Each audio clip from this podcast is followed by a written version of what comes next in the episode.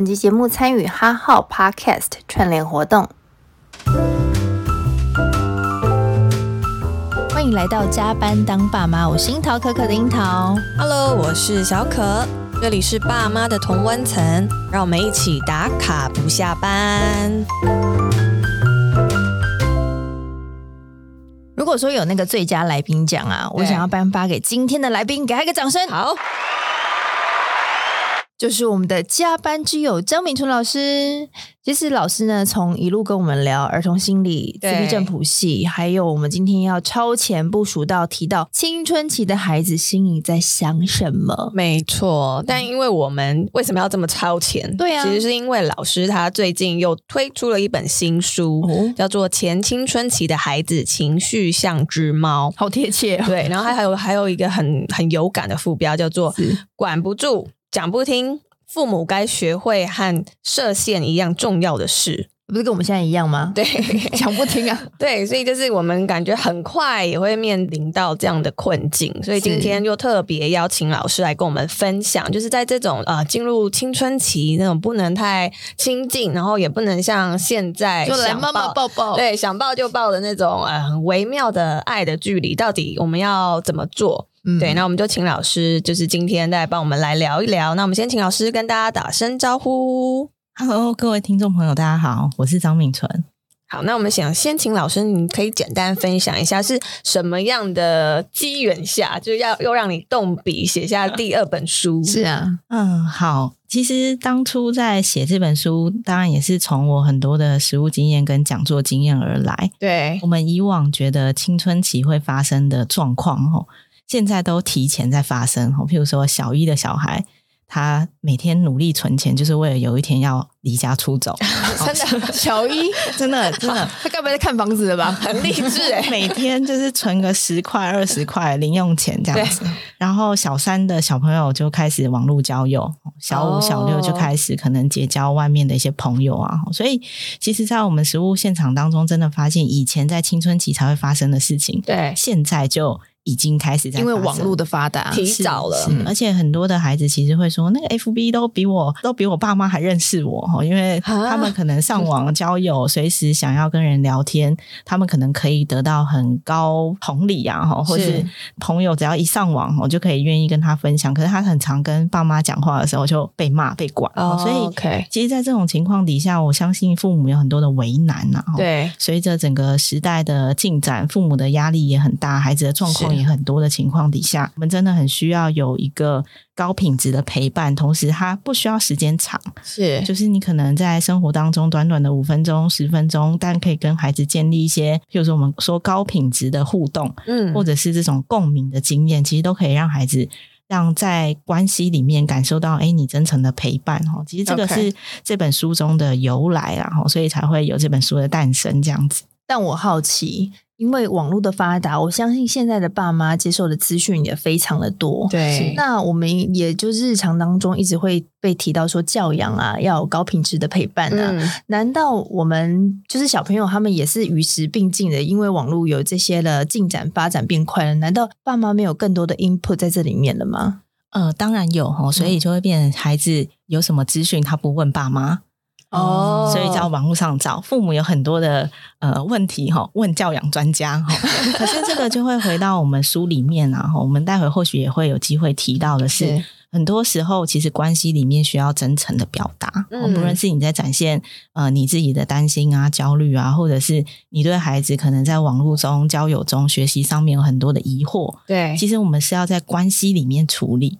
可是现在因为网络的发达，彼此都在处理彼此的个别处理，是是是，所以这个关系当然你要在互动里面建立彼此的信任，或是那个陪伴的品质，就会变得比较困难一些。懂？那面对这种忽远忽近，我们又不见得在同一个平台讲话的这种状况，身为先修班的我们，老师有没有什么样的建议可以给我们？以免我儿子现在跟我存十块钱，说妈妈我要出去住，我就刚刚听了觉得好惊恐哦。对，小一你看他就要出去，很快就要到。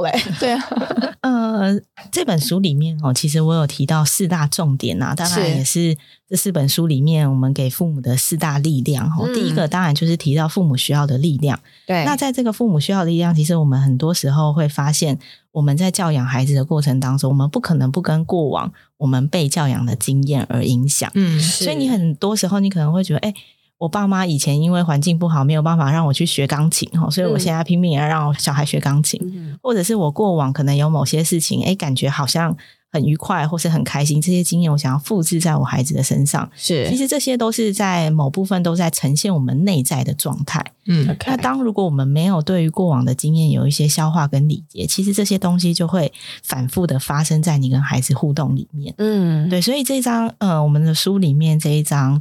父母需要的力量，哈，其实是帮助父母去整理跟消化，在跟孩子互动里面，我们自己内在的很多的情绪啊、感受啊，或是过往的经验。哦，当我们对于这些经验有一些修通，在跟孩子互动里面，有一些无形当中，你会觉得有一些卡卡的啊，或者是那些情绪好像就过不了，哈，这些东西可能无形当中也会被我们去消化跟整理。那当然，再回到关系里面，就会更变得更加顺畅。嗯，老师可以提提要一下。这个四个力量大概会是什么？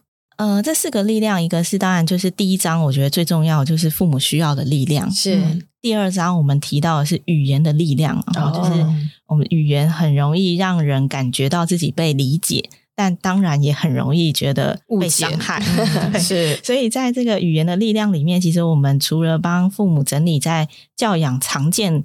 我们可能会有一些呃给予建议呀，或是这种杀伤力的伤害关系的呃一些提醒之外，当然还运用了一些我们在跟孩子互动里面所谓所谓的高品质的互动，对，他需要的深度的同理，或者是从。呃，幼儿时期一直到青春期，甚至成人时期，都很需要被静应的这个感受。哦，在这一章里面，其实也有提到哈，就是我们可以怎么样的去操作跟运用。是对。那第三章是所谓的跟随的力量。哦、嗯，这个跟随力量其实也是用我大量在跟儿童青少年互动的经验里面，我们怎么去陪伴一个孩子。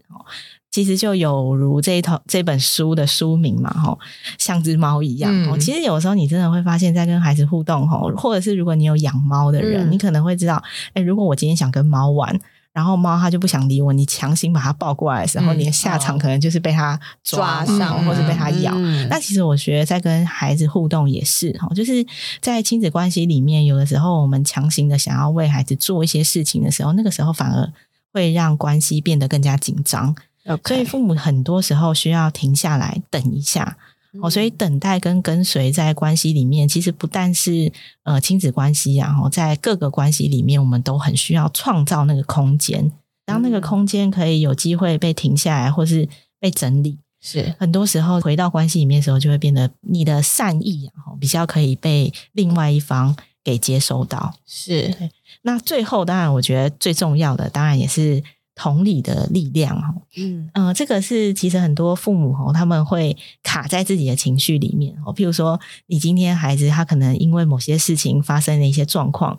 那我们都说我们要同理孩子，可是父母也在自己的情绪当中，对，所以你谁来同理我？对，好需要一部分是我自己也很需要被 同理，是啊，是一部分是我们情绪卡住，我们也会很难同理孩子，对对，所以在这个关系里面，我们书里面有提到一个很重要的概念，叫做后设认知的能力。嗯，这个能力有一点像是哈，我们想象我们后脑勺背后有一双眼睛，嗯，这个眼睛好像时时在关注，不论是自己或是对方，或是关系里面发生什么事。是，所以当我们在互动里面，如果我们能够培养孩子，或者培养我们自己有这个后设认知的能力的时候，其实无形当中你就可以看懂这个关系到底发生了些什么样的细微变化，而我们比较不容易冲动的吼，做出很多行动化，或者是我们说那种脱口而出就会伤害到关系的这些语言。嗯，对，所以这个也是同理的力量。等等等，后设，你说后面想象我后面长了一双眼睛，是，然后去看别人，对。就是你会把自己抽离，就是对跳出来，有一点是这种概念。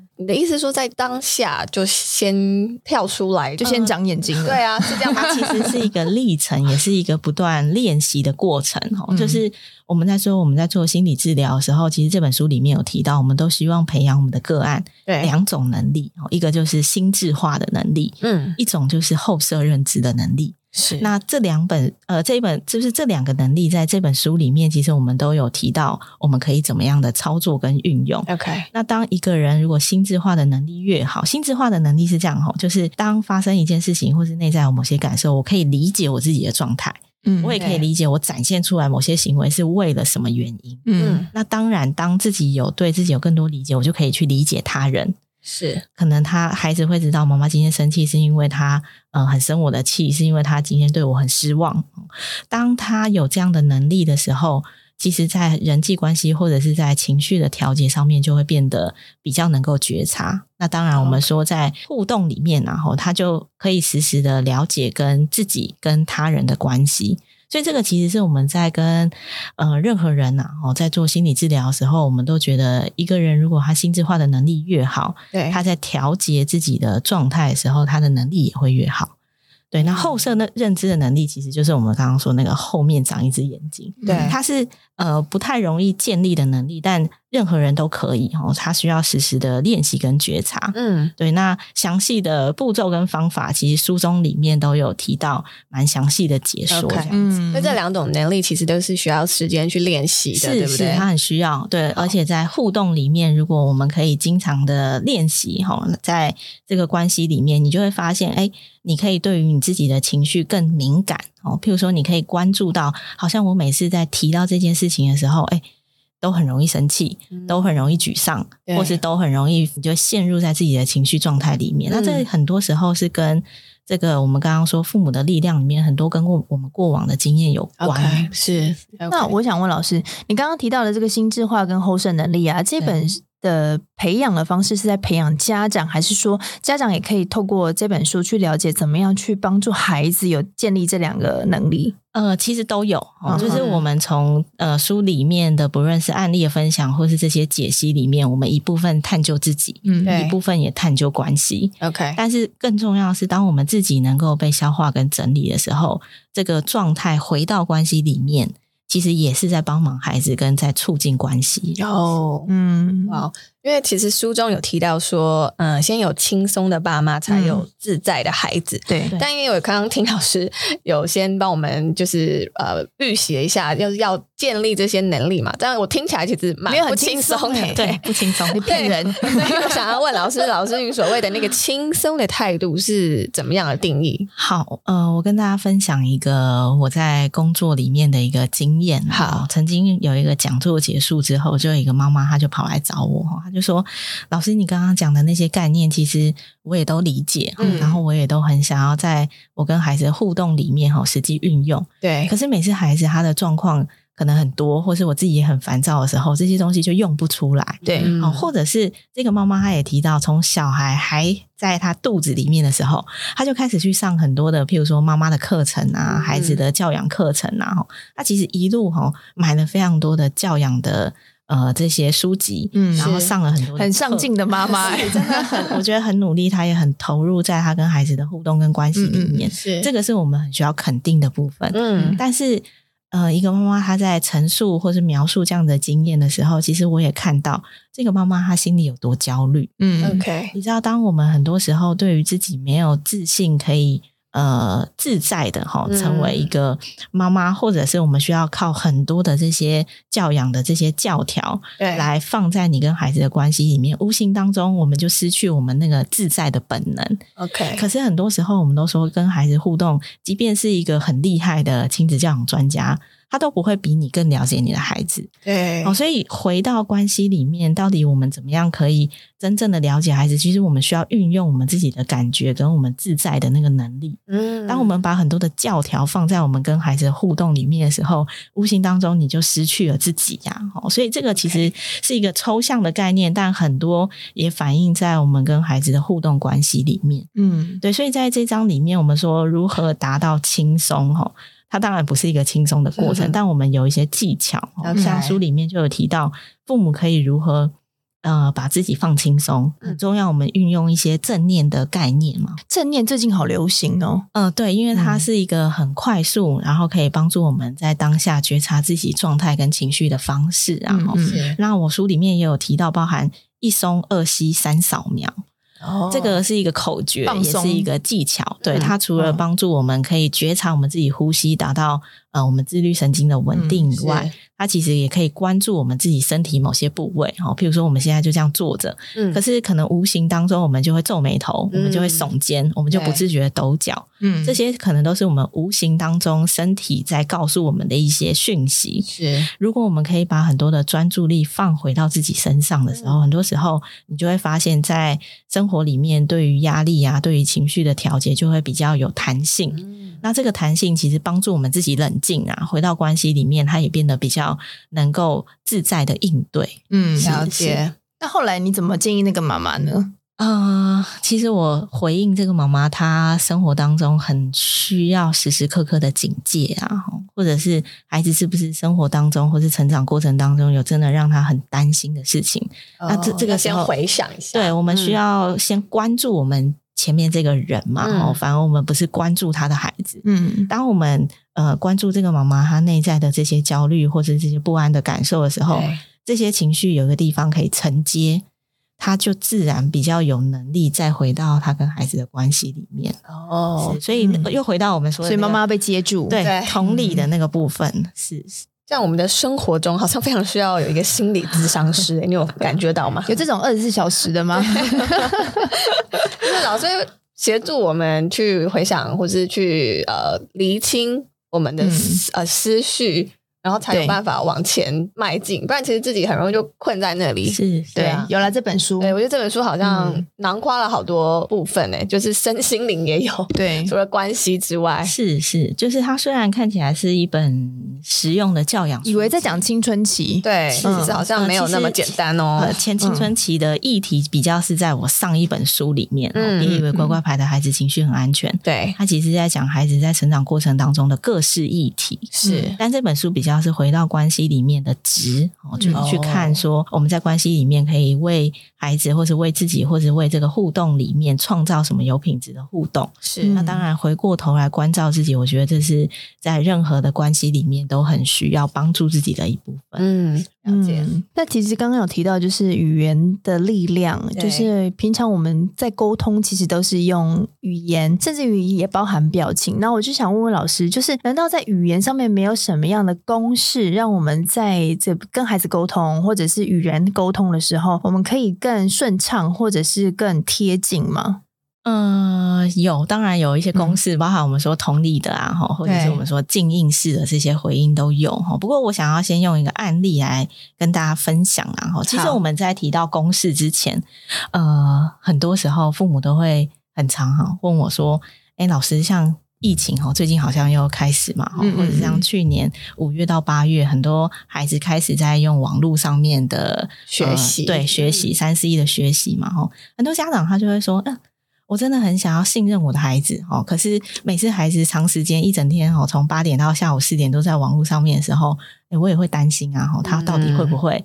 呃，譬如说网络的那个看 YouTuber 啊，看影片啊，嗯、玩游戏，他也没在上课，就是 是。其实，在那段时间，很多父母会有心里面会有这样的不安、不安、焦虑。嗯，对，所以你说，呃，我们说回到关系里面，或是回到跟孩子的互动中，我们可以如何澄清？吼，这边提给大家一个，我们说公式啊。如果真的要有一个公式的话，我们可以透过譬如说第一个，哈，客观的事件描述。是，就譬如说，你观察到你孩子一整天都在玩游戏，或者是有些孩子在网络上面每天都在跟同同学聊天，你很担心他会有网络交友，嗯、所以我们可以跟孩子说：“我有发现，好像只要到假日的时候，你都很常会在网络上面跟你的朋友聊天。嗯”哪有？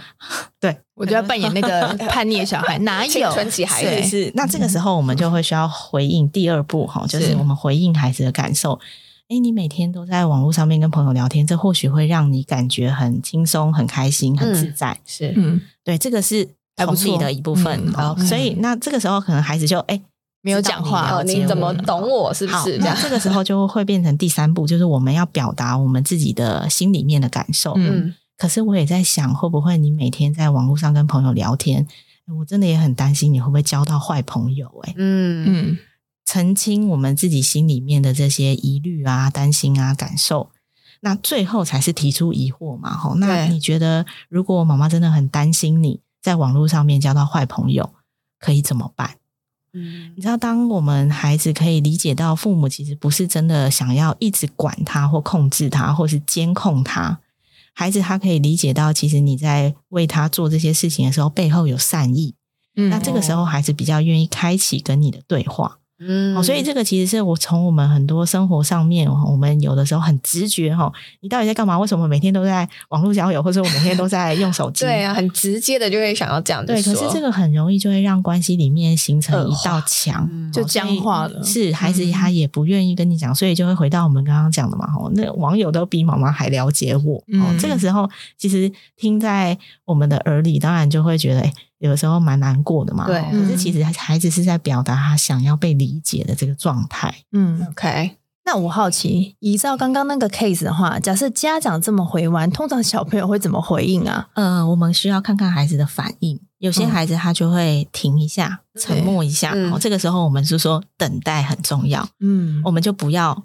再再马上，或许他说：“你把你的朋友 listing 给我。” 对，所以那个时候我觉得哈，在互动里面，我们等待很很很关键啊，对，很煎熬哎、欸，对啊，这种等待，等待他的回应就对了。对，那当然我们也需要看看他的反应啊。哈，如果说他可能沉默了哈，或是就两眼就看着你，嗯。那你可以再继续回他，哎，或许妈妈猜对了哈，嗯，或许妈妈真的担心的事情，可能也发生在你的生活当中，我们要不要来讨论一下？嗯，可以怎么样让你在网络上面可以跟朋友聊天，但同时我也可以安心，嗯，哦，所以这个就开启我们说跟青少年互动而言很重要的哈对话的开启，嗯，其实我们在跟任何人互动，我们说能够。问好的问题跟开启对话，嗯、这这个是初期最重要的事情。那、嗯、当然，跟青春期很多的父母就会遇到一个困难，是很难跟孩子对话嘛。对啊，他不想跟你讲话、啊，对，就被据点啊，或是随便都哦，你决定就好随便回应啊。对，所以这个有时候也让父母觉得很挫折啊。对啊，觉得这好多就是不安呢、欸，就是要面对这些孩子们。但是我刚刚听老师就是举例的这个公式，其实我自己会觉得，哎，我小时候好像就青 maybe 青春期的时候，好像没有被这样子对待，就是我的父母跟我的对话，那你有叛逆吗？用这样的模式，但我呃嗯不好说，就是会隐藏一些事情，不会直接的告诉你的父母。对，对，所以我有点没有办法去想象说，当呃家长这样子去跟孩子对话的时候，孩子的反应是什么？因为我自己没有这样的经验，你懂吗？是，对。甚至我觉得我是比较，我青春期的时候比较采取不回应哦，对，就是觉得说啊，你们都不懂啦，就懒得说话，对，懒得说了。是，然后我发现这个会变成是一个。从青春期如果没有被理解，或者是没有被开启这个沟通对话的时候，这个会延续到了之后，哎，就是长大成人之后，even 到我可能已经到社会工作，我还没有小孩之前，其实老实说，我都用这样的心态去觉得说啊，算了，你们不用知道，你们不用懂，反正我就是要呃，最后结果论再告诉你们就好。嗯，直到我有了小孩之后，我才理解到说，哦，原来我也会有这样的状态，对，跟我自己再重新 review 过一次，对对对，嗯。所以其实就是我们这本书里面提，其实提到了哈，我们其实，在成为父母的开始哈，也在觉察或者是在整理自己过的过往经验。对对，那这些经验，当我们可以被整理哈，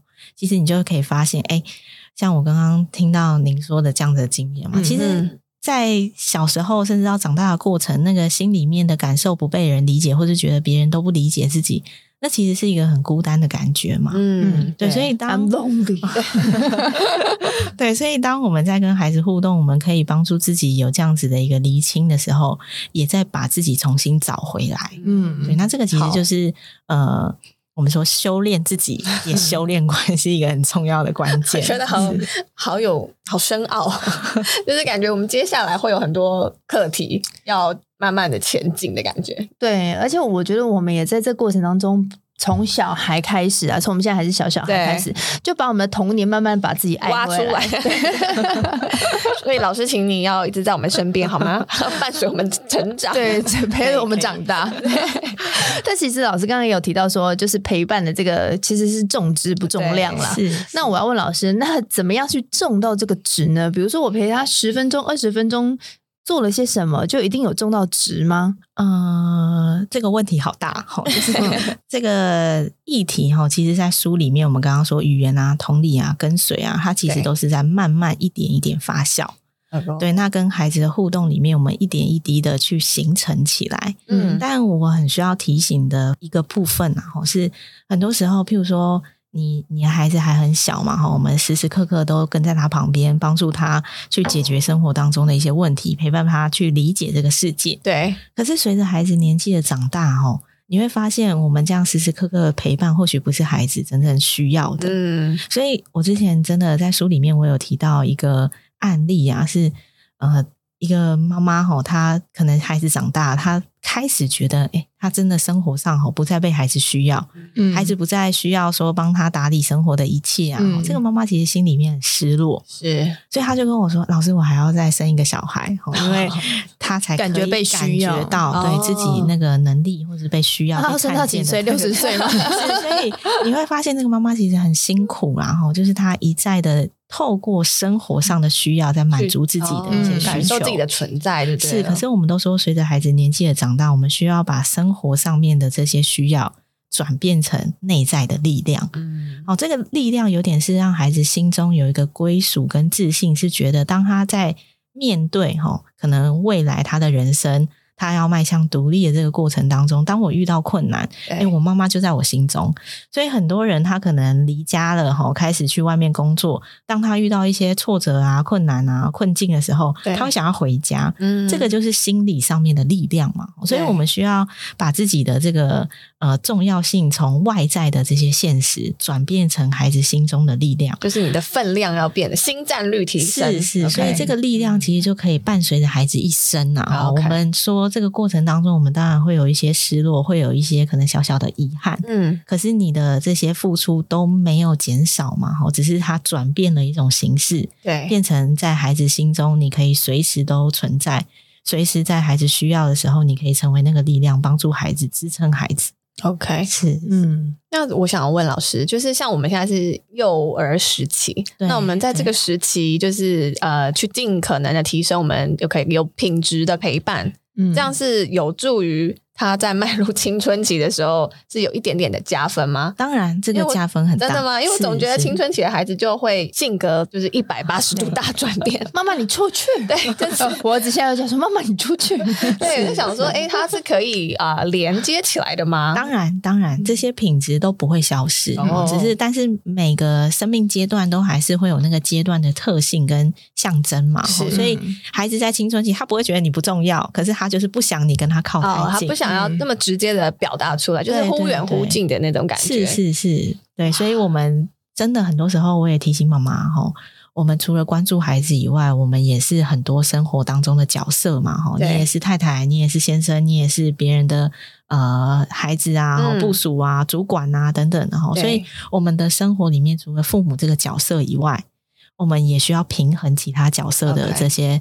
呃，我们说需要做的事或是付出啊。对，当我们。着重太着重在一个角色里面的时候，那当然我们引发的焦虑或是在关系当中那些紧张的成分也会越来越多，就是不要入戏太深。对，所以可以趁机检视一下自己，就是在这个角色上呃投入的那个程程度，对不对？是，偶尔演自己的时候可以多一点回来一下。哦，好，或者是我们也需要一些支持啊。哦，比如说，其实我们自己生活当中，如果也有一些放松的一些兴趣啊，或者是一些重别的重心，对对对，嗯、其实这些对于我们在迈向孩子独立，或是我们重新把自己人生找回来，哦，不会这么困难，对不对？对，也是一个很重要的提醒。因为我常常听到很多妈妈说：“哎，我没有空，我小孩几点就要接，然后我是要、嗯、我们哪有时间学别的东西？”对，然后可是我都会觉得说，时间一起就是会有的嘛。那是，可是我好像哦，拿我妈妈我自己的妈妈的例子来说好了，嗯、她从四十岁之后就退休了，嗯、然后她就在家里养尊处优，然后她就。就是陪伴我们，比如说我，对对对，就是我们补习啊，他就接送啊，他也是很尽责，比如说每天煮晚餐啊什么的。然后直到我长大，我应该是在高中或大学的时候，我妹妹就是也跟我一起陪伴我长大了嘛。嗯、我们不太需要她就是时时的关注我们太多了。对。然后我就说，那你要不要去学个东西？因为你如果你很喜欢插画，那你去学个插画。嗯。然后我妈就会回我说，我不喜欢时间被绑在那里。或者是说哦，那还要一个礼拜，我就是一固定要某个时段，就是一定要去做些什么，他就觉得心理压力很大。然后就是讲个两三回之后，我就放生他了。我想说，好吧，好吧，随便你好了。他就很难再踏出去。对对对，然后是说他也有朋友的支持啊，就是他也有一些很好的朋友，可能可以一起出游啊什么的。可是他对于我就说，你真的是很不长进哎。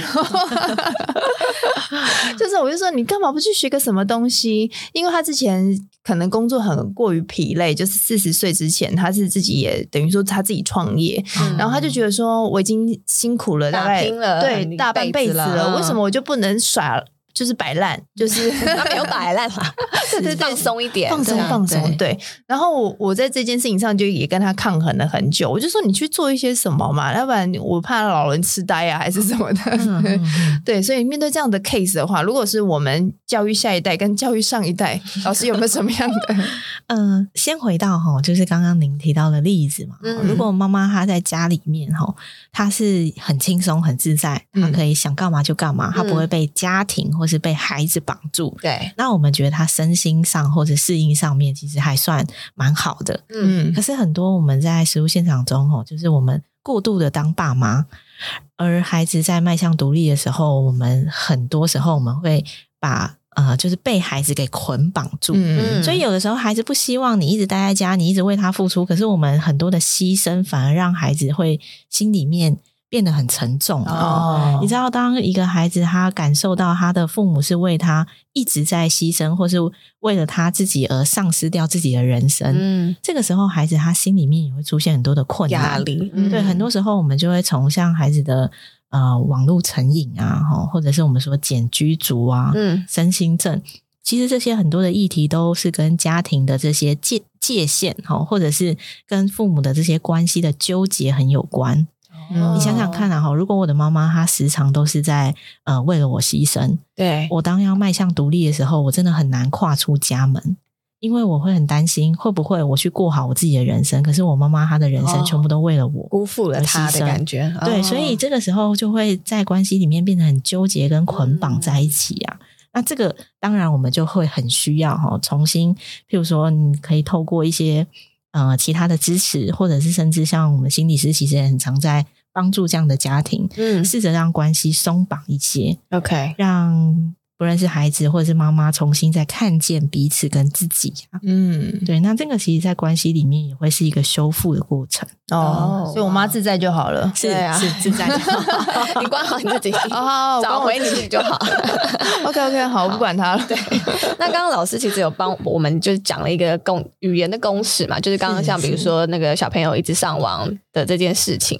那我想要知道的说，因为刚刚老师的这个建议，其实我们呃跟孩子的对话是用一种比较稳定的情绪一个状态去跟他讲话，但是这个意思是说，其实那个当下我们是有情绪的，那我们是要把这个情绪呃先放下，还是说我们是要就是？因为我们是可以武装自己嘛，对啊，嗯、就是我们这样子的情绪要怎么样去调试？嗯，好，我用一些例子来跟大家分享哈。好，就譬如说我之前呃曾经有遇过一个咨询啊，他不是我的学生哈，对，这个孩子他情绪的表现都很快速，嗯，然后可能上一秒还跟你冲突，下一秒哈他就可以跟你和好。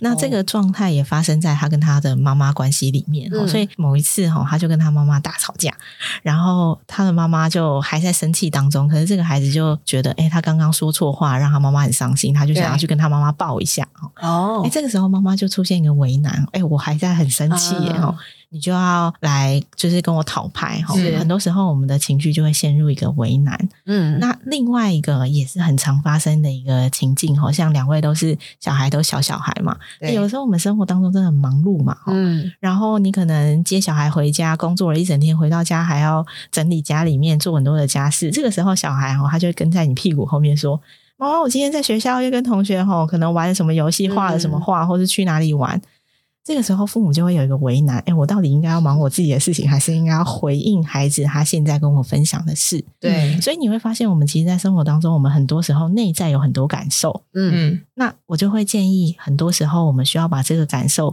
表达跟澄清出来。哈，譬如说，你可以跟你的孩子说：“妈妈也很想要听你讲话，可是我现在真的也好忙哦。”那你可不可以先跟我讲两个最重要的事？哦，其他的事情我们等到睡前或是吃饭的时候再讲。其实，在这个过程当中，我们不勉强自己一定要强行，譬如说，在你很生气的时候去抱住孩子，嗯，或者是在你很忙碌的时候随便回应孩子，为了让孩子不要感受到被拒绝。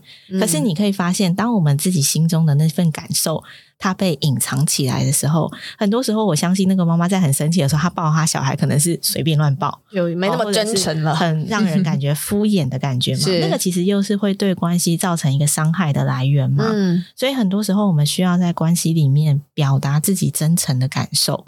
这个其实很重要，但它需要练习。哈、嗯，有的时候我们自己都没办法很快的去经验或是感觉到我们的这些各种想法 或是各种感觉嘛。哈，所以其实很多时候，当我们心里有感受的时候，我们真的需要帮自己喊停。嗯，那个停其实就是创造我们说在关系里面的空间。OK。当这是这个停跟空间可以出来的时候，你比较能够去觉察自己的感受，嗯，那当然也可以真诚的回应给孩子。了解。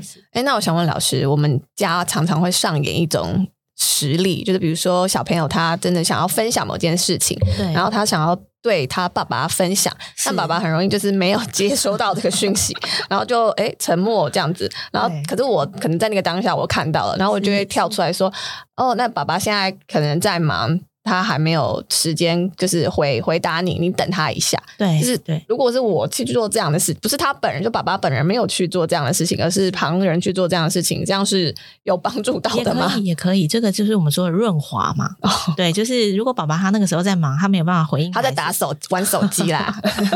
对，所以我们当然那个润滑的角色也很重要，帮助孩子去看到，呃，大人也有一些限制。嗯，对对，看到爸爸的脆弱。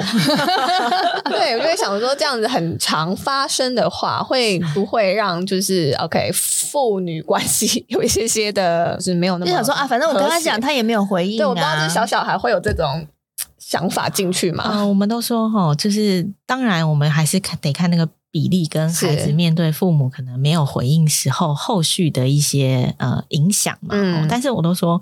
呃，这本书其实其实里面有提到，我们不需要完美，也就是说我们在表达我们深层的同理，或者是我们静音式的回应，嗯，我们不需要时时刻刻都做到哦。OK，因为任何人都没办法在孩子有需要的时候，随时都可以满足他的需要。嗯，当然，我们很希望尽力，对，可是真的就尽力就好。有的时候真的没办法也没关系，所以我们需要还是要让孩子回到一个。呃，现实的状况是我们自己也有很多的呃困难呐、啊，嗯、或者我们自己也有很多的限制。对，但是孩子可以理解到，当父母有这样的限制的时候，他不会因此而真的再也不理我。哦，或是他因为自己在忙，可能他等一下就可以再来关心我。嗯，这个才是关系里面比较合理的状态跟期待。嗯、OK，好，嗯，那我们就先不用担心了。好啊，那问问老师，除了出这本书，接下来有什么样的计划吗？呃，计划可能还是需要视这个疫情的状况。哦，对，如果可以顺利的话，当然我们还是会希望可以有签书会哈，就跟大家有实体互动的机会。是，对。那当然，在我的粉丝专业上面也会呃跟大家分享一些书里面我觉得重要的一些内涵啊、嗯、概念啊，或是一些案例的分享。嗯，好。是。所以就是，如果接下来是在疫情许可的情况下，有一些实体的活动，也会在呃飞速的脸书上去公开，对，不对？是是，好，那大家就是可以追踪一下老师的粉丝团，叫做“动心玩心”张敏纯心理师。那我们今天也谢谢老师的分享，是然后我相信呃听友们，就虽然是可能也是跟我们一样是有小小孩的听友啦，但是我觉得收获应该蛮多，心里有一个谱。就是接下来我们就是还是要有一些呃课题。会需要就是一起携手迈进，就是呃大家也不要紧张。那这本书我觉得就是有非常多可以学习的地方。那就是虽然就今天时间的关系，我们没有办法跟老师就是一起呃将每个篇章就是好好的剖析啦，但是我们非常推荐大家可以就是支持呃老师的新书，然后是大大创意出版的，然后叫做《前青春期的孩子情绪像只猫》。嗯，好，今天非常高兴的邀请到老师来到了现场。那其实呢，这本书呢，我相信老师哎这一本书其实是第二。第二本了，是。那老师有第一本书叫《别以为乖乖牌的孩子情绪很安全》，是的。那我想要请老师来帮我们介绍一下这两本书，从第一本跟第二本，他们是不是适合呃阅读的对象？然后老师特别帮我们来 highlight 一下，就是这两本书的特性这样子。呃，第一本我的书，别以为乖乖牌的孩子情绪很安全，它其实是在讲从儿童时期一直到青春期时期，嗯，会出现的各式状况。OK，很多孩子在小时候会有冲动控制不佳的问题，或是像现在很流行的网络成瘾的议题，或者是很多孩子在班上会有一些人际啊，或者是学习状况的呃这些议题，我们可以怎么样的去理解？那进而去帮助孩子哈，可以透过什么样的方式去？呃，重新哦，让孩子回到一个呃，我们比较理想或是孩子比较适应的状态。嗯，哦，所以这本书，呃，我的第一本比较是呃教养跟工具书哈，它可以很快速的让你可以从中理解孩子他现在出现的状况，是我们可以怎么样的帮忙。嗯，那当然，第一本跟第二本都在谈一个很重要的概念，是我们可以怎么样去理解孩子的状态。对，所以也从第一本延伸吼到第二本，是在孩子在长大成熟的过程。嗯，我们可以怎么样从互动里面去帮助孩子提升，譬如说关系的品质啊，哈，高层次或是同理的这些互动方式。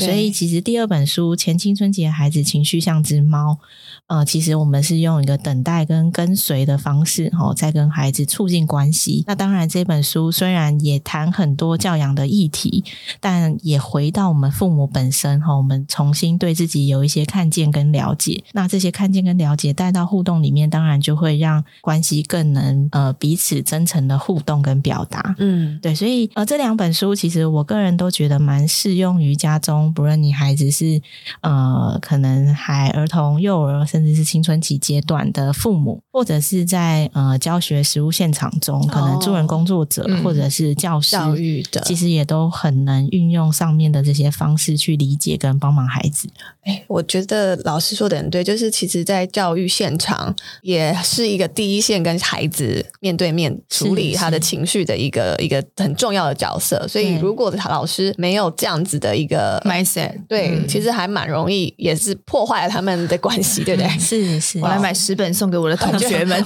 我觉得需要哎，他们都在教育现场。是是，好，那我们就是今天也呃很感谢大大创意。出版社就是也愿意就是分享我们这两本好书，我们预计是会抽出呃各两本给我们的听友，所以我们呃欢迎您可以留下你的呃留言，就告诉我们说你可能目前在呃不管是教育小朋友的部分，或是你陪伴自己，对陪伴自己有一些什么样的问题，或是困难，或是想要知道的一些事情，都可以留言告诉我们，然后我们会随机抽出四位听友。那同时我们也会特别在邀请老师，就是帮我们回。应一下听友的问题，这样子是，对。那我们就是呃，很感谢大大创意出版社，然后也非常推荐大家可以呃直接去网络上买书，或是进到书店买书。那我们再讲一次，我们的书名叫做《前青春期的孩子情绪像只猫》。今天非常谢谢老师，就是在陪着我们一起成为更好的大人。对。那我们想听听呢，正在收听的你有没有什么想要跟我们分享的？欢迎来到加班当爸爸留言或私讯给我们。那如果你呢有在进行咖啡赞助的话，请不要停手。然后也很就是欢迎你们可以写下你们的名字，这样我们也可以就是分享出来。对，我会写，我会刻在我们家的柱子上。如果你是用 Apple 或 Spotify 收听的，也帮我们按下订阅钮，还有五星评价。那我们就下回见喽，宝贝们，爸妈下班喽，拜拜。拜拜。